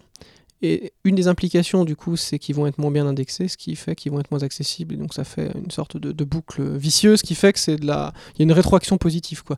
Moins c'est vu, moins c'est indexé, moins c'est vu. Donc, euh, à terme, ça, vraiment, si on veut toucher les gens, autant pas écrire. Euh, deuxième chose, c'est les effets de fascination. On sait que. Euh, les écrans, la lumière, le mouvement, en fait, c'est physique. En fait, ça capte l'attention, même chez les tout petits ça a d'ailleurs euh, un certain nombre d'effets qui sont pas tous très bons, qui sont décriés par des gens comme Desmurget ou autres. C'est-à-dire que, hmm. en soi, ce, ce que, par exemple, Desmurget, quand il critique la télé, à la limite, il critique même pas les programmes, ce qui serait l'attaque facile, l'attaque classique, dire c'est médiocre. C'est dit, non, on s'en fout des programmes, en fait. C'est juste qu'il euh, y a des effets de fascination, il y a des, euh, ça capte l'attention d'une certaine manière, c'est pas forcément pas forcément bon mais quoi qu'il en soit ça marche c'est à dire qu'en gros on met un podcast bah, je peux décider d'écouter de passer l'aspirateur de, de, faire des trucs il y a un écran, très souvent, l'écran capte les, regards vont se tourner. On va euh, justement, si on est ensemble, on va regarder finalement peut-être euh, peut-être l'écran, alors que si on écoute une émission radio, on va se regarder. Ça, ça capte le regard, ça c'est sûr. Ce sont des codes aussi pour certains hérités de la, du coup, la vidéo, de la télé, du cinéma. C'est des codes, ça vient, c'est les mass médias, donc on y est habitué. C'est des choses qu'on euh, qu'on connaît déjà. Et dernière chose, pour revenir justement aussi à c'est un point assez marginal, mais ça me permet de le répéter, c'est que les gens ont toujours l'impression, je ne sais pas pourquoi, que la vidéo, c'est par exemple plus dur à produire. Alors qu'à l'heure actuelle, je pense que c'est vraiment pas le cas. C'est-à-dire qu'en gros, c'est assez facile maintenant de produire de la vidéo. Alors c'est sûr, il y a des gens qui, font le, travail mieux, il y a des gens qui montent bien, on le sait. Par exemple, on parlait par exemple de post-process tout à l'heure, a, il y a Cross, il y a des émissions, il y a des gens qui font des efforts de montage d'écriture. Mais les basiques sont très simples les logiciels sont accessibles. je veux dire, pour avoir testé différents logiciels vidéo, je trouve ça, je trouve Premiere dix fois plus simple que, euh, que les logiciels de graphisme. Première, c'est cher. Oui, non, mais ça pourrait être un autre truc de Première, c'est vrai. Mais c'est juste que nous, en tant que pro, on a pris une licence, mais il pourrait y en avoir d'autres. Mais les bases de la vidéo sont simples. Tu, c'est, mécanique, tu vois une séquence vidéo, tu la mets après une autre, tu as euh, fondu au noir, fondu enchaîné, je veux dire, avec quelques basiques. Le truc le plus dur, c'est les formats vidéo, à la limite, un truc technico-technique, c'est chiant. Mais sinon, le montage de base, c'est vraiment pas dur. Euh, et des fois, les gens voient une vidéo, ils sont là, oh là là, c'est vraiment, ça doit demander beaucoup de travail. Ils voient un texte, Ça se trouve, le mec, il a, c'est un chercheur, il a bossé, il a fait 100 heures de recherche pour produire deux pages. Les gens voient, ah ouais, c'est un texte, CTRL-C, CTRL-V. Quand ils s'interrogent aux productions, ils pensent pas aux recherches, ils pensent à la production mécanique. C'est-à-dire, ils vont se dire, bah, c'est quoi Je fais CTRL-C, CTRL-V, ça y est, j'ai fait un Hmm. texte. quoi. Et on sous-estime le travail qu'il faut pour faire un texte. Parce que pour reprendre Dorian, Dorian, il ferait des textes. Euh, on sous-estimerait complètement son travail. On dirait, on voit un texte, bon, bah, le mec, il a dit deux, trois trucs. euh, c'est triste à dire, mais je pense que les, spe- les spectateurs euh, sous-estimeraient complètement le travail. Alors que sous prétexte que c'est de la vidéo, en plus, on se dit, voilà, ça a demandé euh, plein plein de travail. Il y a en fait un rapport très asymétrique entre les sel- selon comment on, on montre, on donne à voir en fait les, ce qu'on a produit. Et je crois que les plus touchés par ça, c'est les graphistes. On a complètement accepté l'idée en fait que c'était gratuit, que ça ne méritait pas en fait, euh, ça méritait aucune valorisation. Ceux qui font des logos ou des images, il y en a tellement en fait des palanqués. euh, tu mets Google Images, tu n'importe quoi, t'en as. Et on voit une image, ouais, le mec il a fait. euh, on se dit même pas, ça se trouve, le mec il a dessiné, il a tout dessiné. On se dit juste peut-être il a fait un screenshot d'un jeu, il a bougé de bonhomme, on s'en fout. En fait, comment c'est produit, c'est qu'une image quoi. C'est un discours que j'entends très fréquemment et je, le constate dans les habitudes. On a un rapport au travail qui a. La technologie a considérablement euh, altéré notre rapport euh, au travail au sens où on ne s'interroge pas nécessairement sur comment c'est produit. Ça nécessite aussi beaucoup de connaissances très spécifiques, de pouvoir se rendre compte de tout le processus créatif, que ce soit pour l'image, pour le son. Je pense aussi à la fabrication d'un site internet, euh, voilà, l'écriture d'une émission. Enfin, il y a, plein de choses à prendre en compte. Tant que tu n'as pas pratiqué ou discuté avec quelqu'un qui pratique pour te rendre compte véritablement, c'est pas évident. Pour aller dans ce sens, il y a, une, image comme ça qui se balade sur Internet que je trouve assez juste, où il y a euh, un patron qui, est- qui est derrière son bureau, qui, qui dit à une personne qui vient de lui donner un logo, justement, pourquoi je payerais tant pour un logo que vous avez mis 10 minutes à faire? Et le mec lui répond, parce que j'ai mis 10 ans à apprendre à vous faire un logo en 10 minutes. Et je trouve, euh, je trouve la réponse assez juste. Dorian, tu voulais dire quelque chose Non, moi c'est juste que c'est bizarre, j'aurais pas pris le j'aurais pas pris l'illustration comme exemple, j'aurais pris le son. Parce que même de la part des pro- de certains producteurs, il y a un- une forme de mépris du son, c'est tu fais rec et ça marche. Alors que même justement dans le format vidéo, je préfère moi voir une, vidéo une vidéo où l'image est dégueulasse et le son est correct que l'inverse. Ah, Là, je partage complètement ton avis pour le coup. Alors là, Sur ce point-là, je suis d'accord. hein. Mm. Moi, je suis très sensible au son, mais je pense. Les deux souffrent dans tous les cas d'un manque de reconnaissance et les gens n'ont pas conscience de la complexité des tâches. Mais pour revenir du coup à la starisation, parce que là, c'est vraiment une question connexe, mais Mhm. qui, je pense, a, a son importance quand même. Euh, la starisation, euh, pour euh, ce qui nous concerne, dans notre milieu en tout cas, c'est effectivement, elle émerge de partout. Elle est intrinsèquement liée, comme on le disait, au référencement, au modèle économique, à certaines aussi euh, certaines sociétés qui ayant conscience en fait de, que pour vivre il faut être visible, on va vont complètement pousser dans ce sens. Et parce que on pourrait se dire est-ce qu'il y a d'autres modèles alternatifs économiques qui permettraient euh, d'éviter un petit peu de, chercher absolument à être visible? Parce que si on dit ben, si la publicité, l'idée de faire des vues euh, nous conduit à la starisation, est-ce qu'on a des solutions? En fait très peu, parce que c'est beaucoup plus complexe que ça. C'est lié aussi à une peut-être une, une culture de l'ego en fait. Il y a même des radicaux en fait à gauche. Enfin ça c'est très extrêmement minoritaire qui sont pour la déconstruction de l'ego. Euh, et euh, le fait de chercher de la reconnaissance en fait et d'être très égotique, Une nombriliste. forme de, de capital de popularité. C'est ça, c'est ça, ça, ça, ça remplit un manque de reconnaissance. J'avais même des amis à moi euh, que je citerai pas parce qu'il l'avait dit en privé, pas en public, mais disons qu'il disait que beaucoup de beaucoup de youtubeurs avaient eu un déficit d'attention. Je vous laisse en fait juger des uns des autres hein. Euh, pendant l'adolescence et l'enfance et que c'était en tout cas euh, cette- ce besoin de reconnaissance en fait faisait qu'on avait envie, on cherchait euh, l'amour et la reconnaissance d'un public. Donc voilà, je, je vous laisse examiner les différentes personnalités. C'était pas mon propos. Bon, on a peut-être des modèles économiques alternatifs. On pourrait penser au crowdfunding, donc au financement participatif, aux produits dérivés. Le fait est qu'en fait, ça change rien. Ça peut changer des choses, mais euh, qui va le mieux s'en sortir euh, en faisant du crowdfunding? Bon, je vous donne la réponse, pas besoin de chercher bien loin. Les gens déjà connus. On pourra toujours y dire, il y a des exceptions, c'est l'exception, mais une, exception n'infirme pas une règle en fait. hein. C'est un mauvais raisonnement ça. Donc en gros, euh, fondamentalement, les gens qui sont déjà connus, déjà installés, peuvent faire du crowdfunding et ça marchera mieux que Billy, pas connu, qui est mal, mal référencé, pas connu, etc., qui cherchera à en faire. Pareil pour les produits dérivés. Je veux dire, un youtubeur pas connu, euh, bah forcément ça va être difficile. Alors, par contre, n'importe quel youtubeur connu, Norman Cyprien, euh, ils font un t-shirt, une figurine, j'imagine ça va se vendre et se vendre. euh. Donc en fait, même les modèles qui se présentent comme alternatifs, mais qui se présentent pas comme des modèles alternatifs pour euh, lutter contre le star system. Mais on pourrait dire c'est peut-être des pistes, mais du point de vue euh, pour lutter contre le star system, c'est pas vraiment, c'est pas des luttes efficaces. Ces modèles vont pas fondamentalement ch- changer grand chose. Mais euh, c'était une question que moi je m'étais déjà posée, étudiant, en philo du coup un peu comme Yann, où je m'étais dit mais tiens mais c'est bizarre, on aurait beaucoup moins parce que c'était le débat c'était est-ce que l'étude de la biographie de l'auteur a une influence sur la lecture qu'on fait de son œuvre? Donc oui, et je m'étais arrivé à la conclusion mais pourquoi est-ce que c'est pas le texte, c'est euh, l'auteur qui vaut autant que son texte? Pourquoi est-ce que les textes sont publiés avec le nom de l'auteur aussi? On pourrait très bien publier des textes avec couverture noire et tous les seul le texte compte. Hein.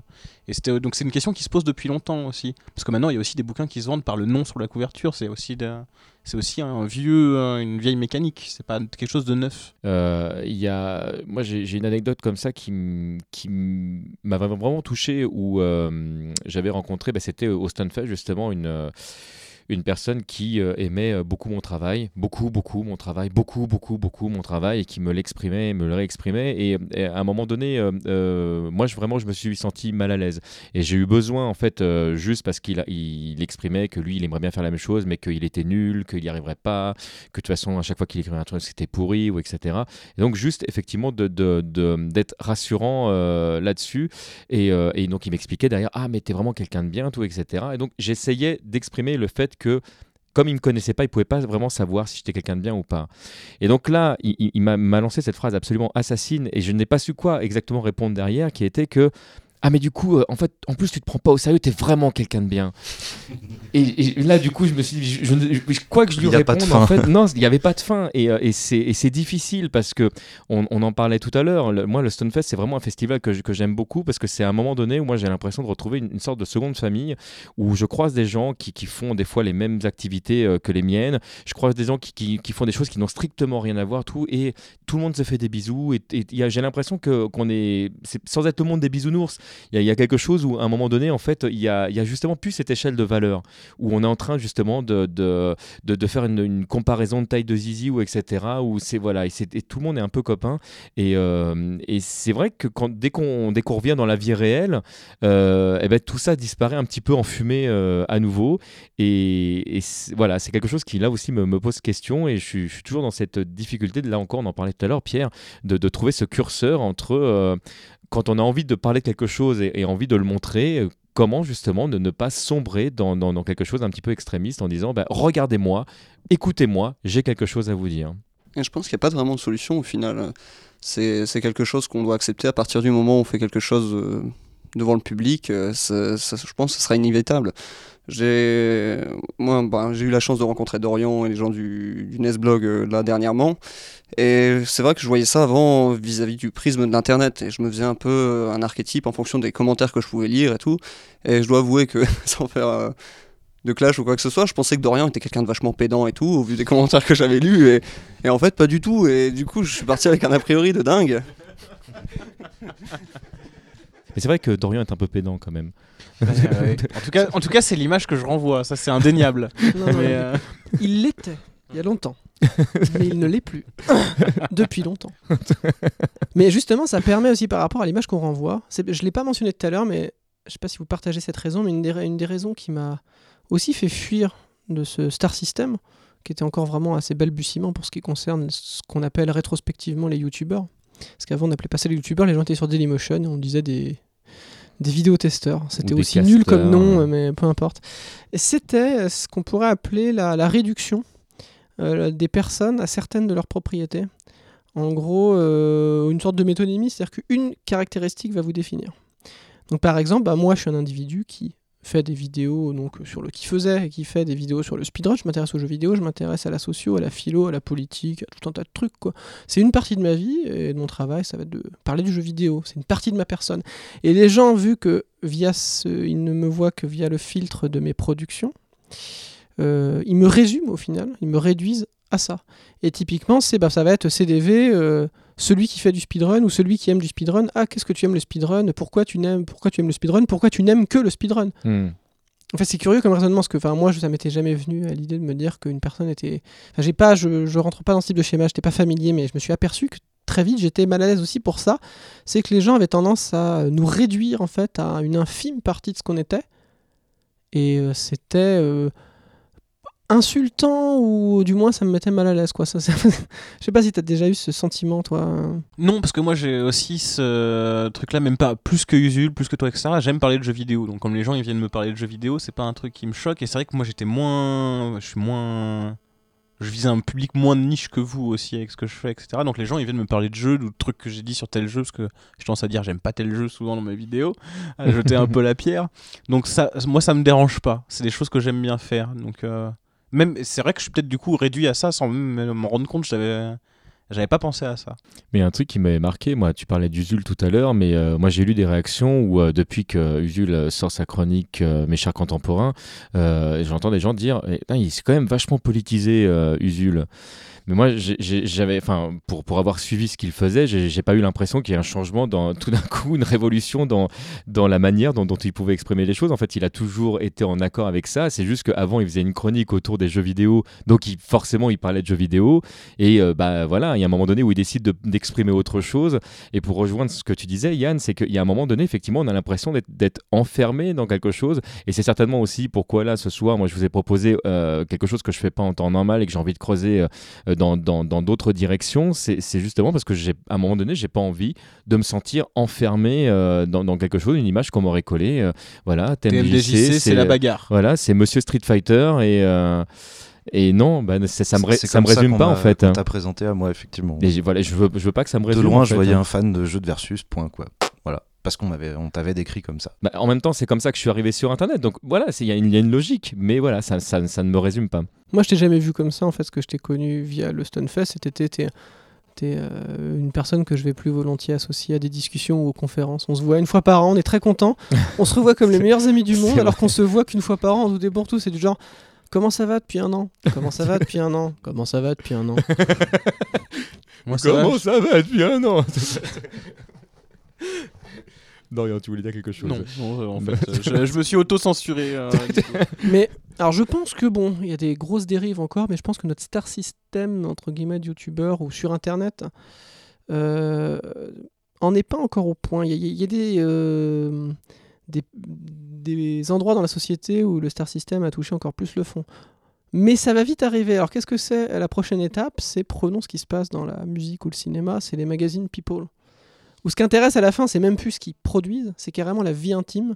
Hmm. Euh, même les choses les plus triviales et les plus nulles euh, de ce, que font les personnes. Et ça va arriver. Moi, j'attends le moment où ah, Norman a promené son chat et euh, Cyprien est à la plage. Il me semble que c'est pas la prochaine étape. Il me semble avoir vu un site de type paparazziesque sur les youtubeurs. Faudrait que je retrouve ça. Oui, bah, mais ça va. Mais, mais bon, il n'y a pas besoin d'être devant en fait. Ça va arriver. Ceci dit, il y, a un article, on va pas faire spécialement publicité, mais il y a un article il n'y a pas longtemps qui, euh, qui, a exprimé le fait que euh, euh, tel journaliste était maqué avec tel autre journaliste. Et, c'est des questions de couple beaucoup là. C'est pas, c'est machin, machine était en couple avec machin et avec machin maintenant, mais ça existe. Mais même ça existe dans les fantasmes des gens. Moi, je, je sais que j'ai parfois ce plaisir massin d'aller regarder les forums du jeu, de jeuxvideo.com, notamment le 18-25 et le 15-18.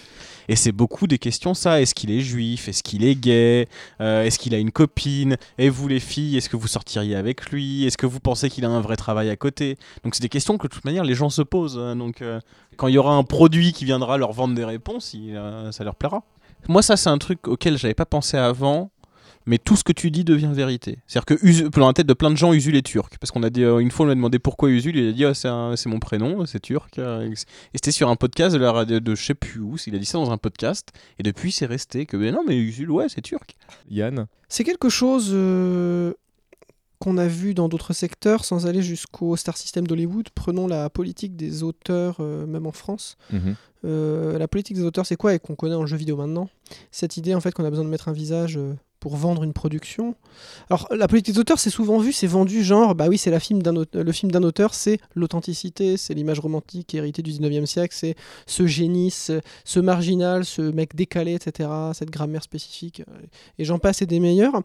Mais en fait, ça peut me gêner maintenant. Alors quand j'étais étudiant, j'étais là, ouais, c'est génial, mais il y a aussi une dérive qui est justement, c'est le film de l'auteur et on oublie le sens du mot collaborer au sens strict, c'est-à-dire travailler ensemble. Il y a beaucoup euh, d'œuvres culturelles, comme le jeu vidéo, comme le cinéma. C'est un travail collaboratif. Ça veut dire quoi Que euh, Billy, l'auteur, il n'a pas fait son film tout seul, quoi. Il a peut-être eu une idée, mais après, il a eu un preneur de son, un ingé son, des acteurs. Alors, ils ont du bol, les acteurs. Les acteurs, on les voit, donc on les oublie pas. Donc, qu'est-ce qu'on retient dans un film Encore, encore, on les oublie pas. Ça, dépend quel, quel, rôle ils ont. Hein. Il y, a, des seconds rôles qui sont super pas connus, qui ont fait une carrière extraordinaire. Hein. Bah, encore une fois, il y a un phénomène, c'est même pas euh, l'attention ou la manière dont on retient les gens, elle n'est pas linéaire. elle est pas. On pourrait se dire, allez, au pire, elle serait proportionnelle au nombre de minutes qu'on apparaît, mais c'est encore des phénomènes de concentration. On va retenir vraiment le héros, l'héroïne, éventuellement notre personnage, et tous les autres on les oublie. C'est pas on retient plus ou moins, c'est on retient pas du tout ou on retient. On va retenir en gros les héros, qu'on retient même plus que les réals. Et ensuite, bah, les autres, c'est même pas la peine. Le scénariste, la plupart du temps, on s'en fout. S'il y a un assistant réel, on s'en fout. Les caméramans, on s'en fout. Ils sont pas assez mis en avant. Avant, les génériques, ils étaient au début, maintenant ils sont à la fin. Il y a beaucoup de gens. Et on oublie en fait que c'est des œuvres collaboratives. Et c'est vrai que ça, c'est une remarque. Parce qu'on est quand même dans une maison où on vit tous ensemble et où il y a des gens qui vont, qui viennent, etc. Et c'est une remarque qui m'a été faite qui était c'était la première fois que, que quelqu'un qui avait passé plus euh, un, un, certain temps à la maison qui disait j'ai jamais autant regardé les génériques qu'avec vous et c'est vrai que nous, après les films, on a tendance à rester sur le générique, ne serait-ce que pour se faire une idée de tiens, il y a combien de personnes qui ont bossé juste sur la lumière dans ce film-là, etc. Bon, après, ça va vite, t'as pas le temps de voir les noms individuellement, etc. Mais tu vois des idées des masses de gens qui ont travaillé sur tel aspect du film. Et c'est souvent les questions qu'on se pose tiens, tiens, ils étaient combien à faire ça, euh, par exemple?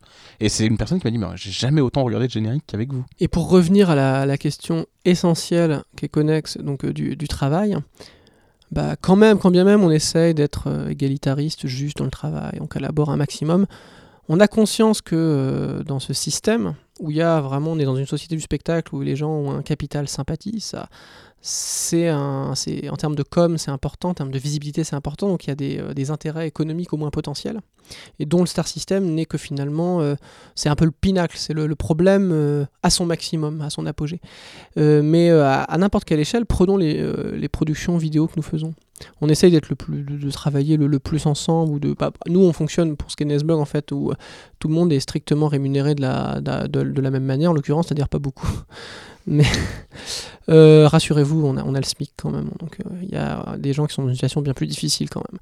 Mais euh, on ne tient pas nécessairement compte de tous ces phénomènes en fait liés au capital sympathie. C'est-à-dire que dans une équipe, bah, à un moment, celui en fait qu'on voit qui est le présentateur, il se trouve que chez nous, c'est souvent celui qui écrit aussi.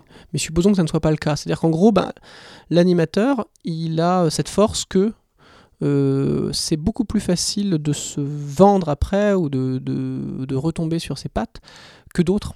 Euh, parce que justement, il y a déjà dans la tête des gens, on se rappelle de son visage. Alors à la limite, celui qui a fait le son, celui qui a écrit, certes, il a beau avoir le talent qu'il veut, euh, c'est euh, il n'aura pas ce capital sympathie. Donc euh, il y a vraiment, faut essayer de. On a intérêt d'être un groupe soudé et de et d'avoir vraiment ça en mémoire les uns les autres, parce que si on n'est qu'avec des gens strictement individualistes, on peut vite, ça peut vite être exploité et, et, créer des tensions dans un groupe. C'est une réalité, c'est-à-dire c'est c'est le, le, le, système pousse à ça. Le capital sympathie, c'est vraiment une réalité dans notre système. Donc, il faut vraiment en tenir compte quand on travaille et essayer d'avoir conscience conscience de ça. Hein. J'avais une question justement par rapport à ça euh, que j'ai pas posé tout à l'heure euh, suite à un commentaire qu'avait fait euh, Jordan. Comment vous, Blog, du coup, vous faites votre choix de dire tiens, on aura envie que, telle ou telle personne fasse partie du groupe, on voudrait pouvoir le, mettre en avant? Parce qu'on est d'accord qu'à l'heure actuelle, tu l'exprimais tout à l'heure, il y a, très peu de moyens, mais malgré tout, en fait, il y a un moment donné où vous dites voilà, ça pour nous, en fait, ça rentre dans cette. sans, sans, rentrer dans les détails de la cuisine interne. Non, hein. si, bah, on peut le faire. Hein on peut essayer surtout parce que, de mon point de vue, c'est un vaste chantier. Je vais te laisser ouais, C'est des process qui sont en train de se créer parce que jusqu'ici, on est parti sur une logique où on avait un fil Skype, où on était une quinzaine, on va dire. Au départ, un truc comme ça. Ouais. Et on s'était dit, bah tiens, pour l'acquisition de nouvelles vidéos sur le Nesblog, ce qui se passe, c'est que dès quelqu'un voit quelque chose qui lui plaît ou dès qu'on reçoit quelque chose, on soumet ça au vote. Un membre du Nesblog, un vote. Et euh, on a procédé comme ça pendant un certain temps jusqu'à ce qu'on devienne assez nombreux pour que ce soit le gros bordel. À savoir que dès le départ, de toute façon, il n'y avait jamais tout le monde qui votait. C'était juste à la majorité des gens qui s'expriment, des fois pas beaucoup. Donc euh, qui ne s'expriment pas, on prend ça comme un oui euh, ou ça passe. Enfin, ça a jamais été. C'est un vote blanc quoi. Hmm. Vote blanc, oui voilà. Et ce qu'il y a, c'est qu'on avait été protégé jusqu'ici par une certaine unanimité dans les, unanimité dans les décisions. Et c'est récemment que s'est posé la question, et du fait qu'on est maintenant nombreux à voter, parce qu'il y a beaucoup de gens qui. Parce qu'on fait. C'est tous les gens sur le fil Skype. Donc c'est-à-dire, quand on voit par exemple euh, Post-Process où on voit Ronnie à l'image, euh, Jordan est aussi sur le fil Skype aussi. Il a aussi son droit de vote a priori sur, le, sur, les, euh, sur les prochaines émissions à venir dans le Nesblog. Donc ça, le nombre de gens rajoute de la complexité, plus le fait que maintenant on a commencé à avoir des discussions. Et notamment même des discussions de fond après au propos de certaines vidéos.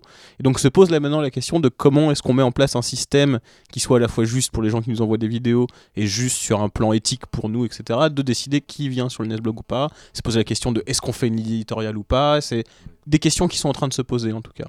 Parce qu'un des problèmes, c'était autant pour euh, nous, mais surtout pour ceux qui en faisaient la demande, c'était l'inertie. Dans tout groupe, en fait, où il n'y a pas en fait euh, des règles explicites, c'est ce qu'on appelle l'inertie du groupe, et elle est d'autant plus grande que le nombre du groupe au carré, si je voulais en faire une formule, mais pour rire. Mais c'est réel, on le sent vraiment.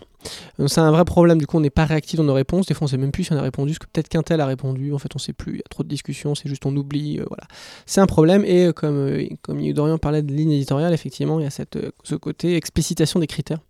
En fait, on, essaye de faire notre autocritique en permanence, et on s'aperçoit que même nous, en étant attentifs, on n'est pas à l'abri de ne pas procéder peut-être parfois de la manière la, la, plus juste. Parce que mmh. quand on n'explicite pas des critères, on peut se dire ouais ben on, juge, on essaie de faire au mieux. Le problème c'est que des fois on se dit ben c'est le risque de, de, faire du cas par, cas et de pas euh, justement être euh, appliquer les mêmes critères à ce qui devrait être normalement euh, le cas. On va dire ben voilà le soin apporté aux vidéos, la ligne politique éventuellement s'il y en a une, je sais pas, enfin un certain nombre de critères et on les applique de manière impartiale.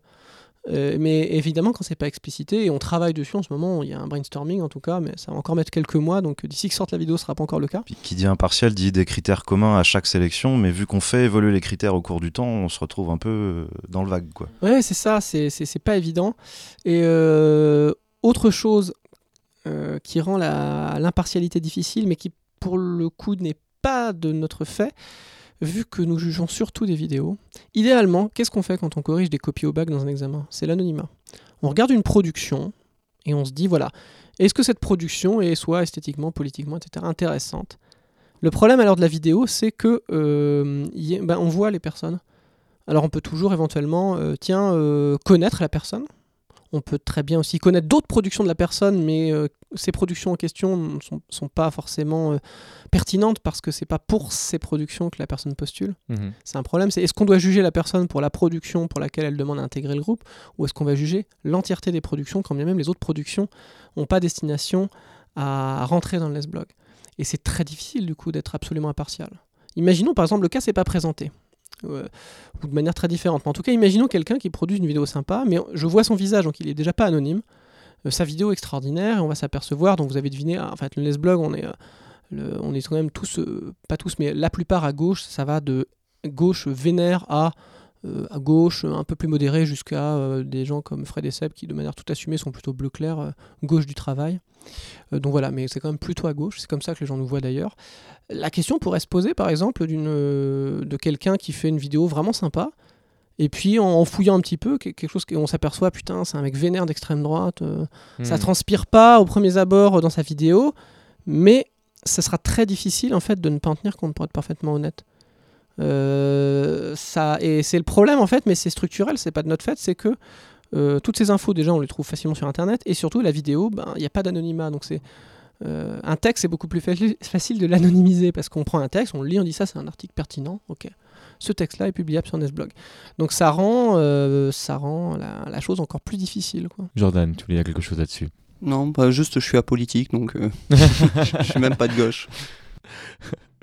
Est-ce que vous avez euh, déjà euh, réfléchi justement à une partie audio au sein du Nesblog? Et je parle pas de mon émission de ce soir, on est d'accord. Hein, je pas en train d'essayer de, rentrer par la porte de derrière. Mais est-ce qu'à un moment donné, en fait, vous êtes parti que sur la vidéo et, euh, ça y est, c'est, le Nesblog, c'est de la vidéo? Ou à un moment donné, on s'est dit, bah tiens, il y a peut-être quelque chose à faire du côté des podcasts audio? J'ai même souvenir qu'il y avait eu un test. On a enregistré quelque chose qui n'est jamais sorti, qui ne sortira jamais.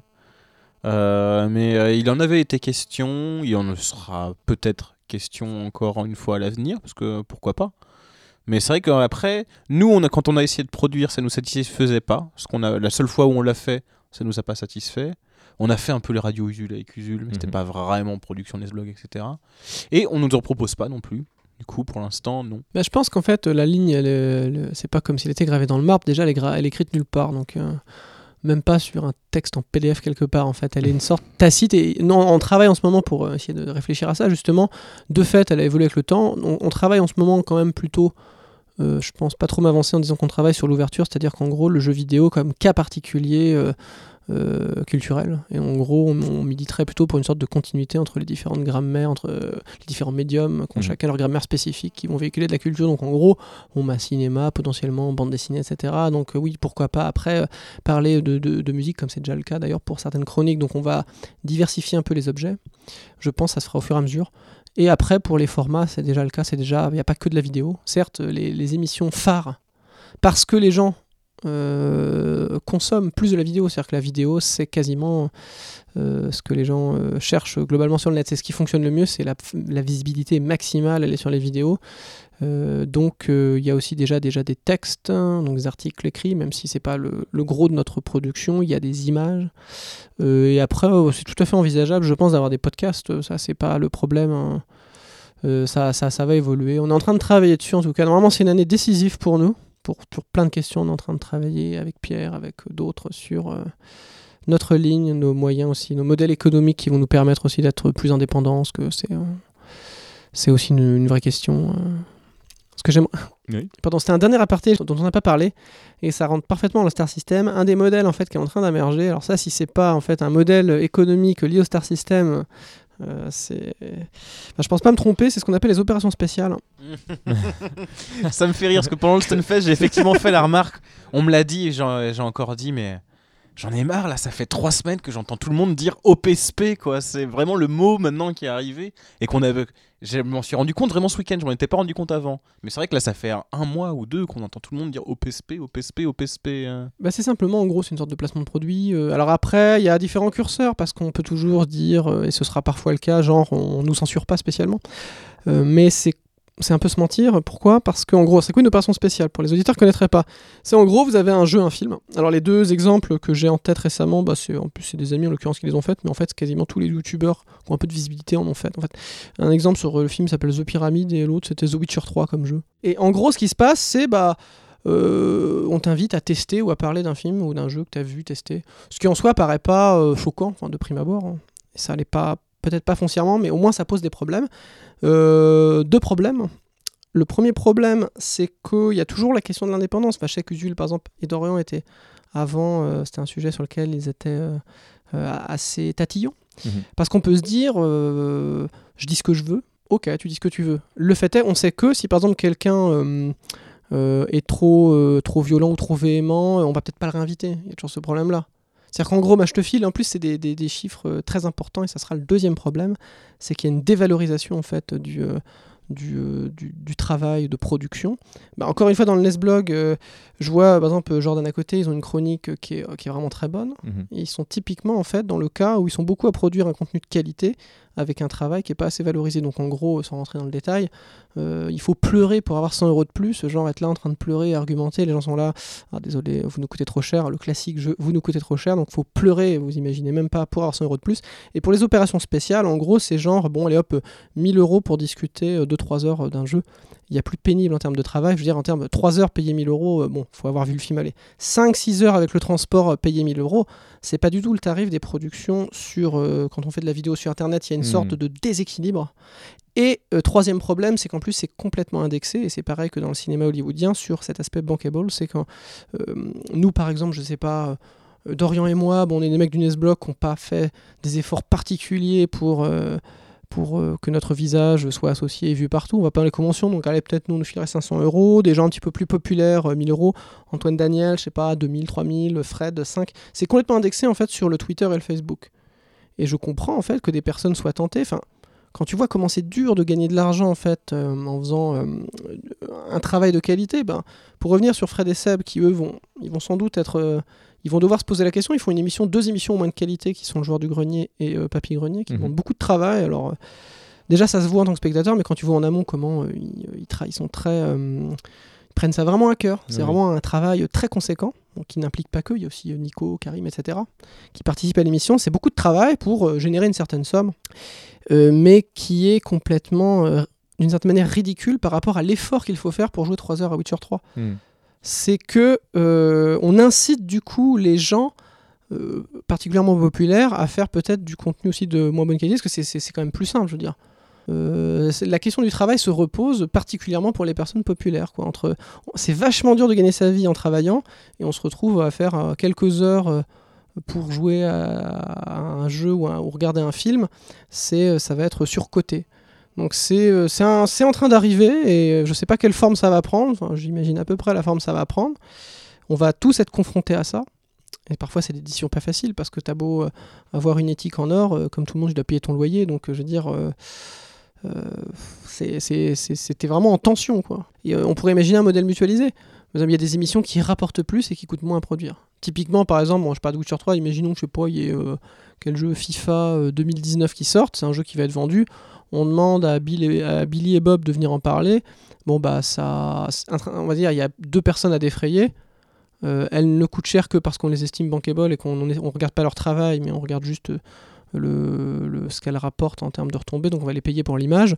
On pourrait dire, de fait, ça coûte pas cher à produire, ça coûte cher à produire parce qu'on accepte de payer ces personnes très cher. Euh, il y a des émissions en fait où des gens travaillent beaucoup, ils sont nombreux, ils sont pas du tout payés, ça, parce que ça rapporte peu. Alors les systèmes mutualisés, ça peut être, ben oui, voilà, là on va gagner de l'argent avec cette émission, coûte pas cher à produire, et on va peut-être pouvoir, du, pour le coup, soutenir peut-être telle pro et telle production qui, euh, qui rapporte moins mais qui fonctionne mieux.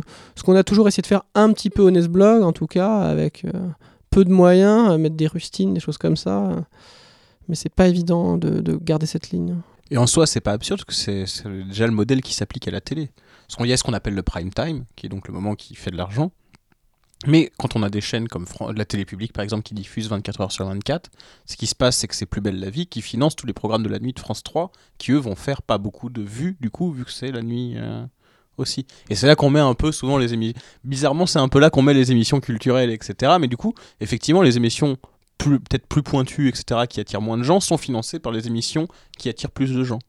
C'est là que la VOD peut devenir intéressant parce qu'on accède du coup effectivement à des émissions qui sont peut-être euh, euh, moins accessibles quand, euh, quand elles sont bah, diffusées justement tard le soir. Ou, Mais ça, ça marche tant que, aussi, tant que la personne qui, fait plus, qui génère le plus d'argent dit pas ben non, c'est moi qui génère le plus d'argent, c'est moi qui récupère le plus d'argent. Bah, en tout cas, un système mutualiste ne peut pas fonctionner avec quelqu'un comme ça. C'est l'évidence même. pour nuancer, mettre une petite note d'espoir par rapport à des éléments qu'on peut dire avant, enfin, notamment c'était moi sur des alternatives économiques. Euh, en dehors du fait de mutualiser, par exemple par rapport au crowdfunding et tout ça, euh, certes, euh, ça c'est un système qui va continuer d'être très lucratif et, plus lucratif du moins pour les personnes déjà connues. Mais je pense, si on part du principe qu'un certain nombre d'acteurs donc de spectateurs sont quand même assez sensibles à ces questions, ils sont peut-être plus enclins à soutenir les productions un petit peu plus indépendantes ou des petites productions. On voit quand même ça émerger. Euh, par-ci par-là. Donc ça, ça nous laisse un peu d'espoir. Ça fait des pistes en tout cas euh, potentielles pour rémunérer les gens qui, qui, travailleraient. Quoi. Des modèles, bon bah là il y a, y a Tipeee, Patreon, il y a tout un tas de, de, de sites comme ça qui, qui, fonctionnent, ou il y en a d'autres. Euh, ça c'est, il y a aussi va, tout ce qui va être Ulule, mm. tout un tas de choses. On voit que les gens arrivent à se mobiliser pour, en prenant conscience que que le travail, bon bah voilà, ça va être difficile de, il n'y a peut-être pas un gros public touché, donc on va essayer de, bien soutenir un petit peu parce que ça nous fait plaisir. On prend conscience qu'il y a des gens qui travaillent, qui, sont nombreux, etc., etc. Il y a quelques pistes, euh, quelques, quelques éléments qui nous font un peu espérer, quoi. C'est maigrelet euh, comme espoir, mais on peut s'accrocher à ça, quoi. Bah écoutez, messieurs, vraiment un grand, grand merci d'avoir participé euh, à cette émission. Surtout, merci de m'avoir reçu, hein, parce que donc on est donc dans, vos bureaux euh, Blog et on enregistre juste après euh, le Stunfest. On est, on est tous explosés et, malgré tout, vous avez répondu présent à mon invitation et vraiment, je vous en remercie grandement. Et, et, puis pour ma part, vous, amis internautes, bah, je vous invite à continuer sur le débat. Et, et puis de toute façon, on se tient au courant pour un prochain podcasteur. À très bientôt tout le monde. Merci. tmtjc.com